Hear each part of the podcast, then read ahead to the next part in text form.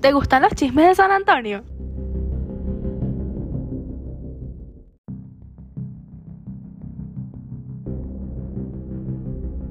Bueno.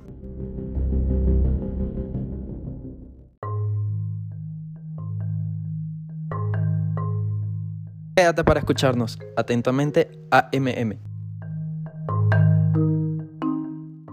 Bueno, ya que ahora están aquí escuchándonos, hoy vamos a hablar sobre los accidentes o, por decirlo de alguna forma, la imprudencia que tienen muchas personas aquí en San Antonio.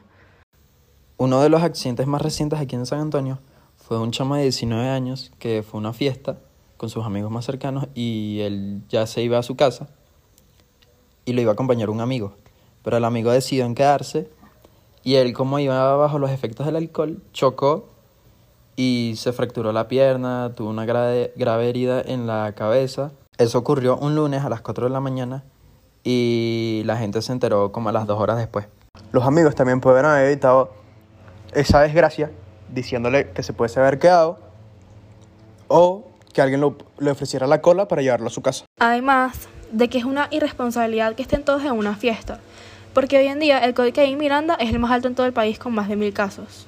Pero la gente ya no le presta atención y tienen que tomar conciencia de alguna u otra forma. Y hay que parar las fiestas un rato, aunque a todos nos gusten. De hecho, en Halloween había una fiesta con entradas pagas y la pospusieron hasta que todo se controle por los temas del COVID.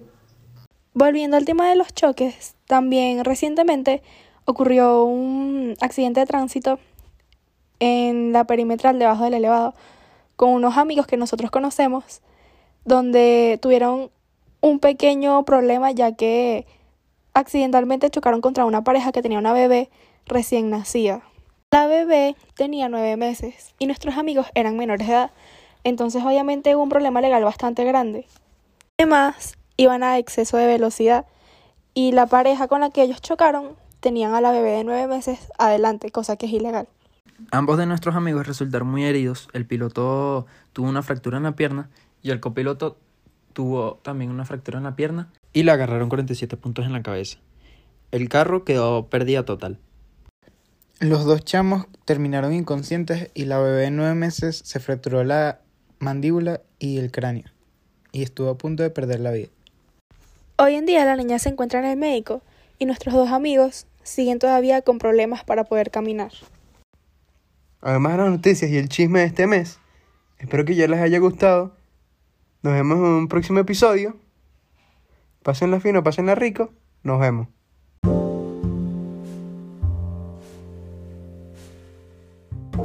Esto es un llamado a la conciencia a todas las personas y representantes para que manejen con prudencia y no les presten los carros a sus hijos irresponsables.